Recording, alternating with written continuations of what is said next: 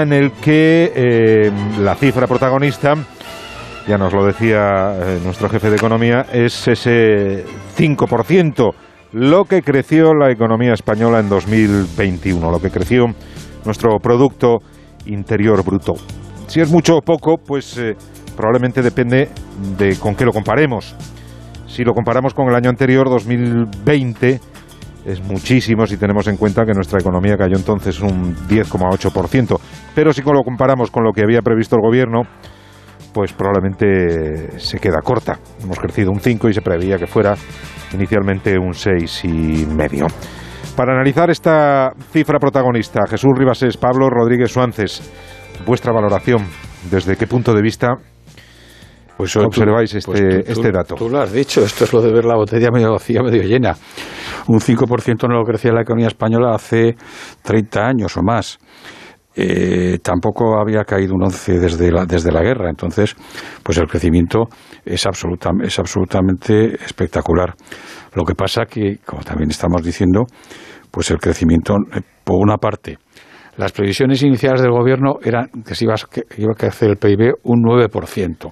Después lo fue bajando hasta el 6,5%, con lo cual las previsiones del gobierno, por muchos motivos, bueno, son absolutamente pues, anecdóticas o, surrealistas.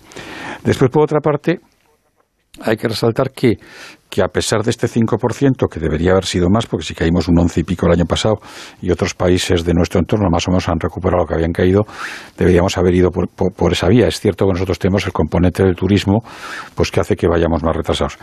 Pero a mí hay un dato que he estado repasando los datos y claro, el PIB en precios corrientes de, de, este, del año pasado, que fue 1,202 billones de, euros, pues es todavía inferior al que hubo en el año 2018, no ya en el 2019, inferior al del 2018. Con lo cual, eh, quiere decir que, nos queda mucha, mucho, mucho por delante y que, bueno, yo creo que las cosas se, están enderezando, van mejor en, algunos en algunos aspectos, pero, pero queda mucho y además tampoco hay que buscarle.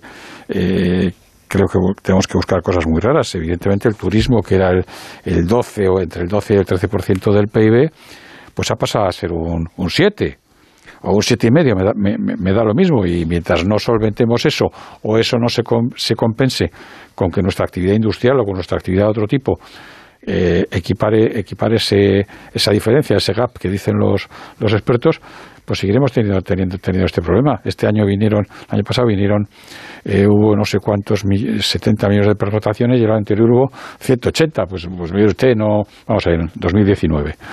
Este, pues es que no, las matemáticas al final también están, están en esto, y dos más dos nos acaban siendo cuatro, y si te falta uno, pues son tres. Y estamos, estamos ahí. Que hombre, que es bueno que hayamos crecido, es magnífico que hayamos crecido un 5, pero que no es suficiente. Pablo, tu lectura.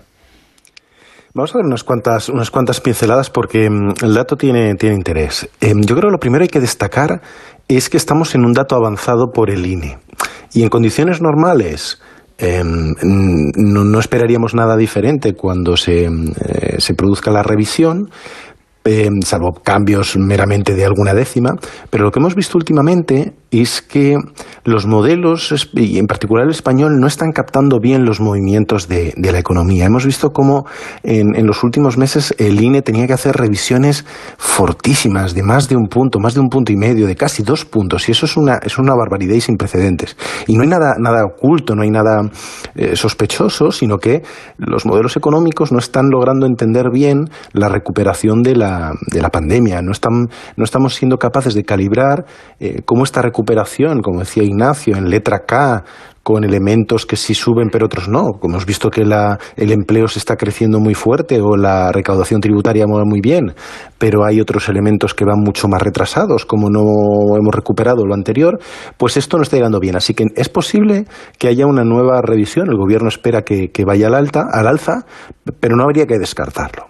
El segundo elemento es efectivamente, bueno, pues es una buena noticia, crecer un 5% eh, está bien, como está bien que el número de contagios mm, no aumente más despacio pero siguen aumentando los contagios y aquí ocurre lo mismo. La economía esperábamos que creciera más, el gobierno esperaba un 6,5 este año, pero sobre todo eh, el año pasado, al hacer los cálculos y las estimaciones, incluso para los presupuestos anteriores, eh, veía un crecimiento casi cercano al 10%. No compensaba toda la contracción de la economía del ejercicio precedente, pero casi.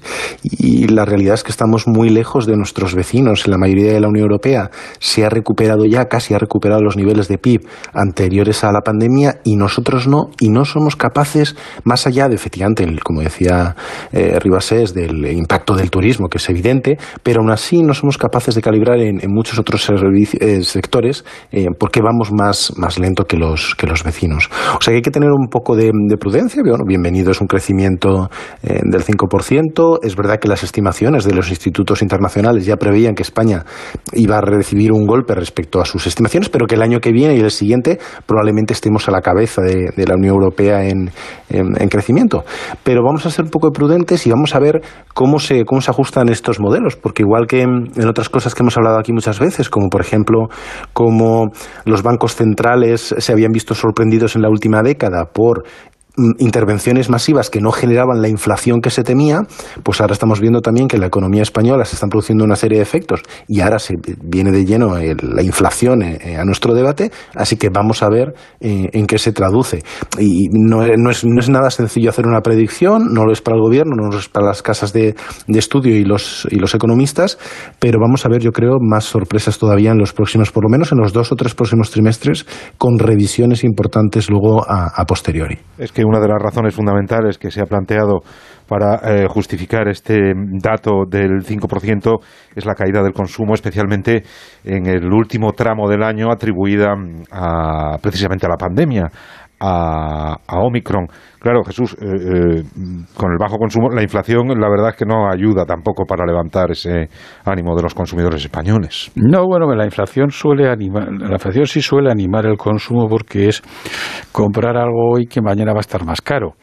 Pero lo que pasa es que la inflación yo creo es el, gran problema que tenemos, que tenemos ahora, que, que, que se pensaba que, que estaba superado completamente y que hay generaciones que no lo han vivido pero yo creo que es, el gran reto que tiene por delante la economía española y la economía europea, bueno, y, también la, americana, pero lo que pasa es que allí son, suelen ser más radicales y actúan con más, con más contundencia.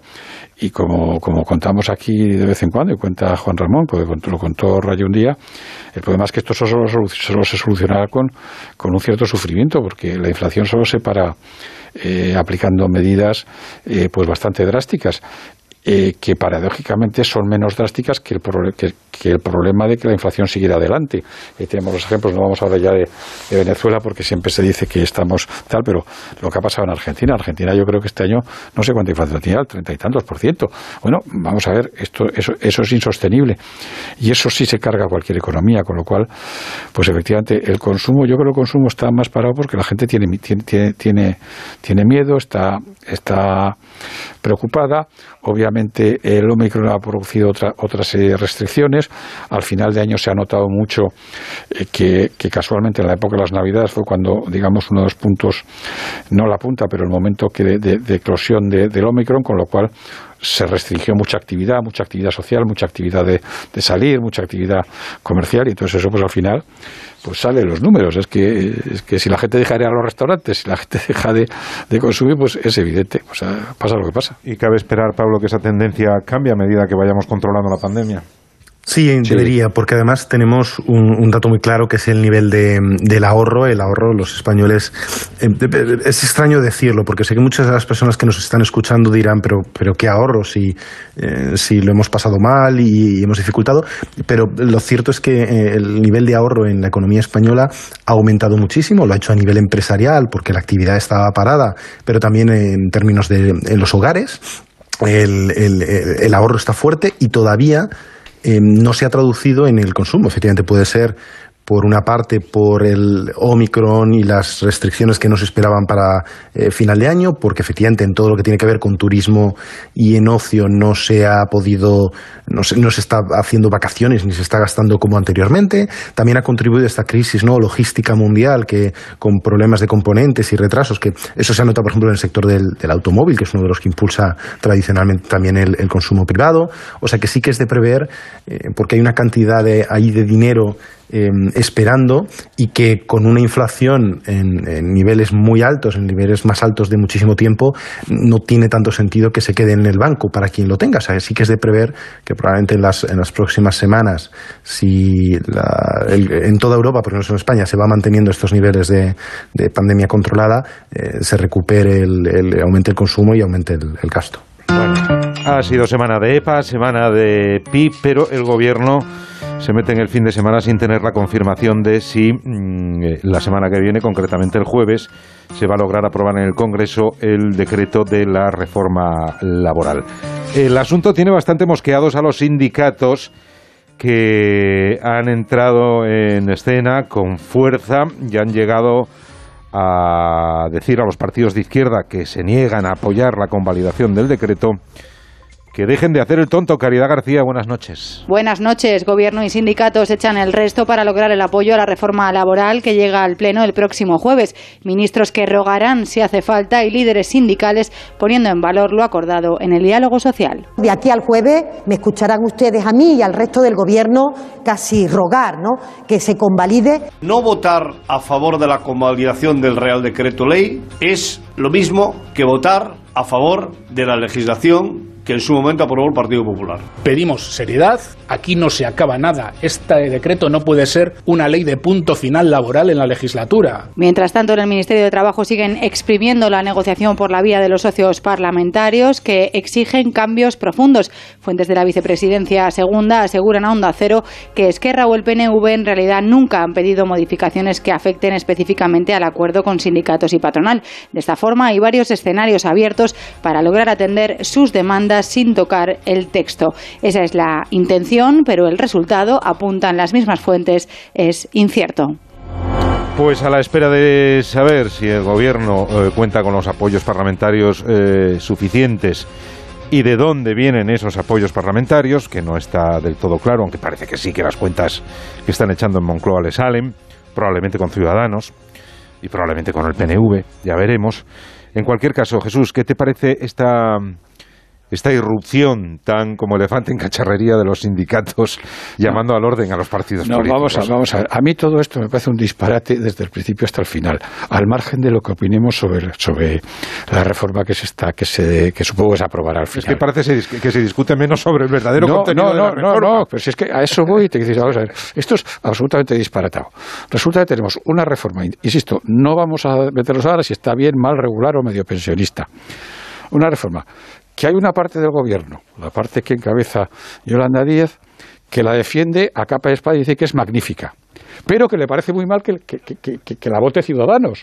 Con lo cual, usted, si es magnífica, será magnífica la vote quien la vote. Eh, creo yo, vamos a ver, si no en un razonamiento muy primitivo, como, como somos, algunos, ¿no? Entonces dice usted, vamos a ver, y ya claro, después viene lo, como Después viene a aparecer ahora lo que tú dices, ¿no? Los sindicatos echándole la bronca a los que están más a la izquierda, más, eh, teóricamente más a la izquierda que ellos, que, apruebe, que aprueben esto, tal. Bueno, es, es, es, es todo esto disparatado. Y después, para, para rematar un poco el, el disparate, a mi juicio, pues podemos buscar otra, o el surrealismo, una cosa poco naif. La ministra, también la ministra de, de, Trabajo y el Gobierno saca pecho esta semana, y con razón, de que se han creado no sé cuánto, o sea, se ha creado un récord de creación de empleo que se ha hecho con las normas que, que, quieren derogar. Mire usted, o sea, yo, yo no me meto, en este momento, obviamente tengo mi opinión, pero no me meto en qué es mejor y peor. Pero lo que sí, lo que sí me meto en que, que mire usted, esto es completamente surrealista. Sí, sí, es un poco lisérgico. ¿Cómo se contempla desde, desde Bruselas, desde Europa, todo, todo este carajal, Pablo? Pues no, yo diría que no preocupa demasiado, no nos engañemos. Eh, diría, no voy a decir que no de nada, porque en los últimos días yo sí que he recibido varios mensajes Em, desde Bruselas y, de economistas, incluso alguno de otro organismo internacional, de gente que leía las noticias y tenía curiosidad más que preocupación, eh, pero yo creo que los mensajes que les están llegando son muy claros. La reforma laboral va a salir adelante porque no puede no salir adelante. Eh, es una prioridad absoluta para el gobierno que ha fiado la recuperación de la economía española a los fondos europeos. Somos, recordemos, el país europeo que más la ha fiado. Hay países que, que han presupuestado para el año que viene mucha más inversión pública y España no. España, casi toda la inversión que está contabilizada viene a través de los fondos europeos. Y para recibir esos fondos europeos tiene que estar aprobada la reforma laboral. Así que va a salir adelante. Lo, que hay ahora simplemente es un, debate que hay que verlo en, mero ámbito político y dentro del gobierno de coalición.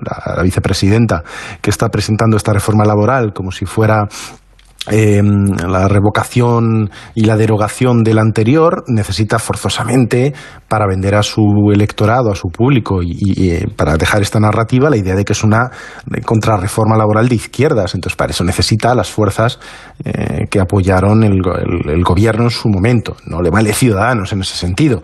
Eh, al presidente del gobierno le valen los votos. En ese sentido le da completamente igual y al revés. Ya puestos una vez que está sacada adelante y que los sindicatos han dicho que sí, pues si además se suma Ciudadanos, pues ya tiene un argumento más contra las críticas del Partido Popular. Así que es simplemente una cuestión de, luchas internas, de retórica, de, este pelea por el, por el discurso, pero yo creo que dentro y, fuera no tienen tal preocupación sobre cómo va a salir. Yo creo que todos están de acuerdo en, que va a salir y solo es una cuestión de, precios. Si a los socios de investidura eh, se les puede convencer eh, sin tocar una de las comas del, texto y, como siempre se hace en política, y en qué partidas va a haber que hacerlo de, cara al futuro. el espectáculo, desde luego, político es para contemplarlo comiendo palomitas. Vamos a hacer una pausa, volvemos enseguida. La brújula. José Miguel Azpiroz. ¿Cansado de la semana? ¿De los niños? ¿Cansado de estar cansado? Revital con ginseng y vitamina C ayuda a disminuir el cansancio y la fatiga. Toma Revital, porque Revital... ¡Funciona! Ocho finalistas. En la final te lo voy a poner muy difícil, José. Un solo ganador. Sois verdaderas estrellas. Llega la gran final. ¡Ole! ¡Viva la voz senior! Llega el momento de conocer a... La mejor voz senior de este país. La voz senior. Gran final. Mañana a las 10 de la noche en Antena 3. La tele abierta.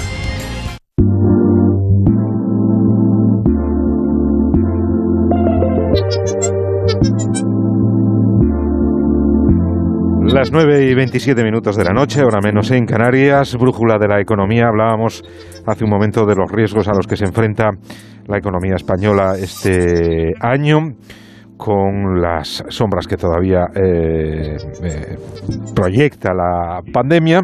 Pero el gobierno, las empresas, en fin, todos también están haciendo cuentas de cuánto nos puede costar la tensión que se está viviendo en eh, Ucrania.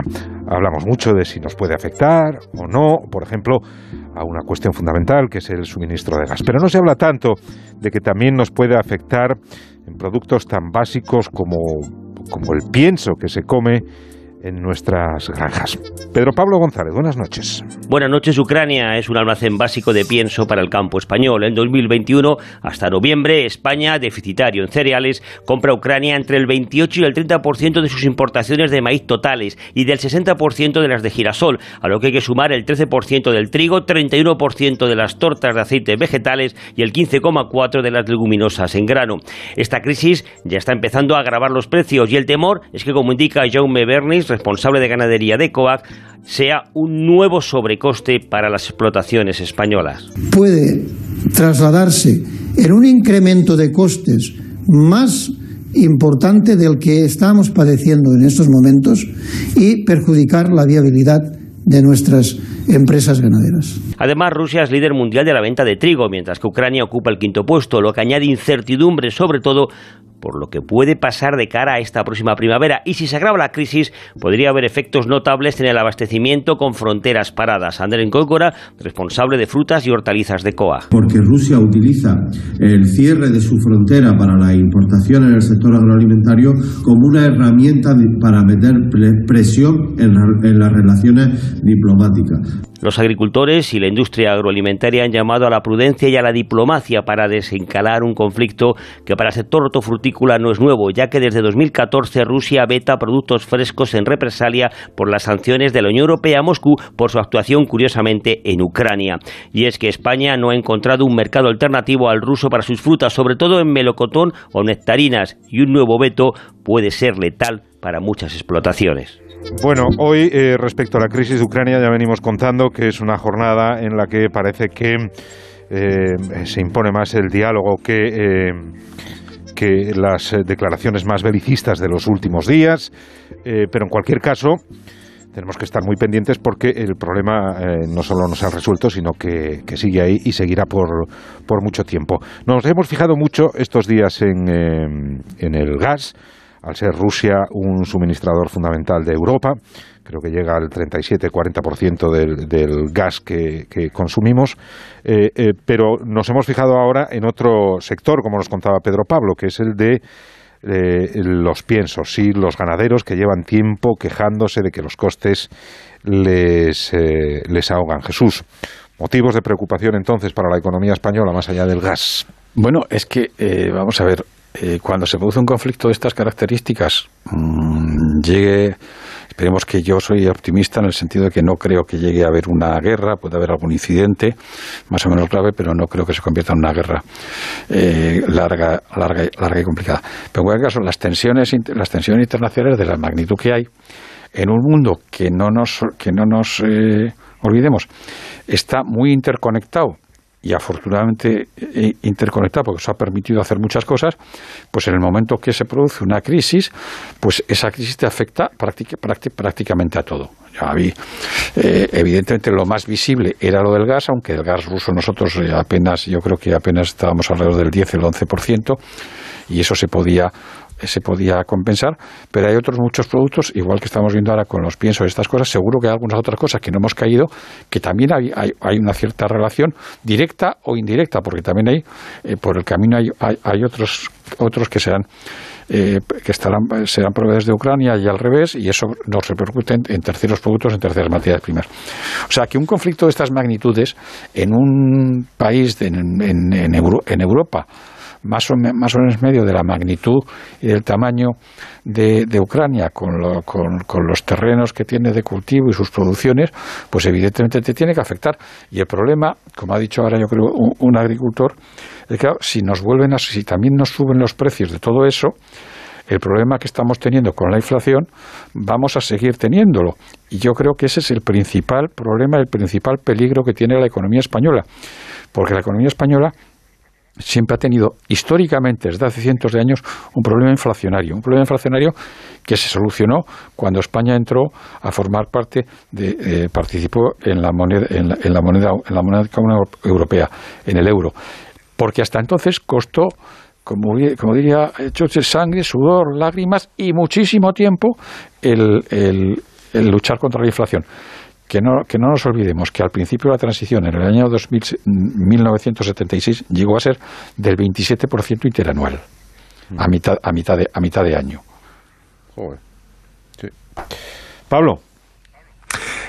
Sabemos por, por experiencia em, que el mercado de las, de las llamadas commodities es muy sensible a todos los eh, desórdenes geopolíticos. Eh, cuando hablamos de commodities, eh, lo que primero viene a la cabeza, por las guerras además más recientes que, tenemos todos también presentes, es el petróleo el gas. Todos sabemos lo que pasa con, pues lo que pasó en la gran crisis del, del año 73 con las guerras de, Israel y Palestina, con una crisis del petróleo en Europa, lo que ha sucedido durante las, las guerras desde las invasiones de Irak o en, o en Afganistán más recientemente en, ya en este siglo.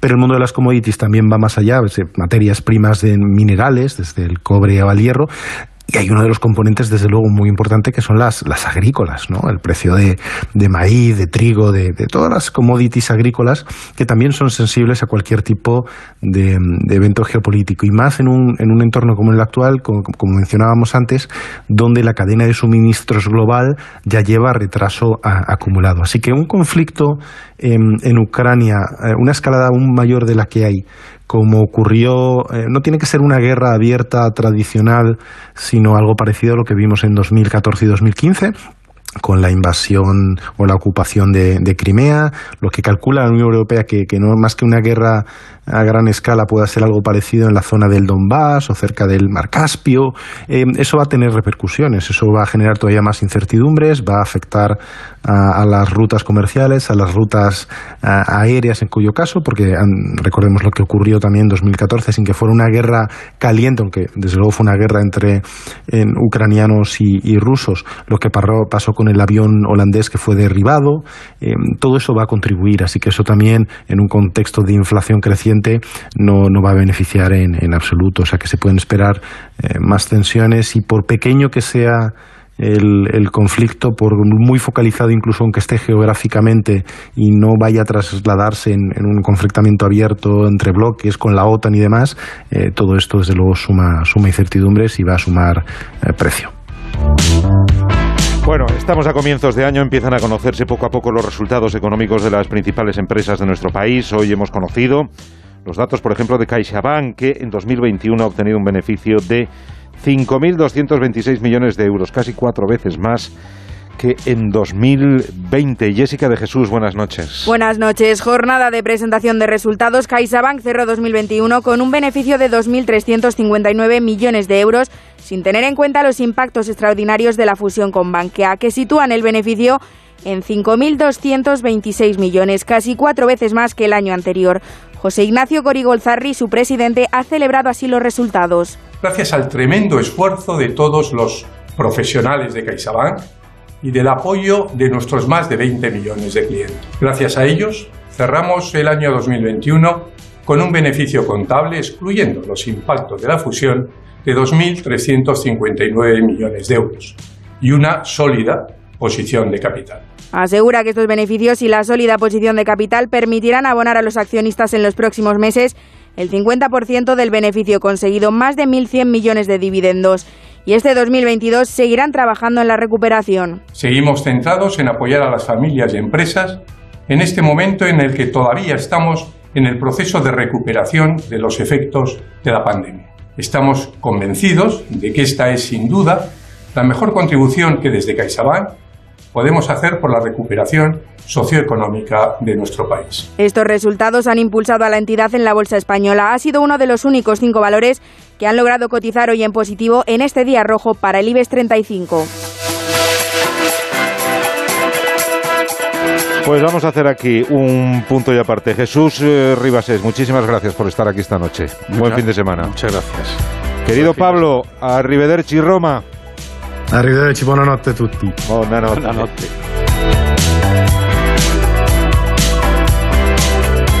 La brújula. José Miguel Azpiroz.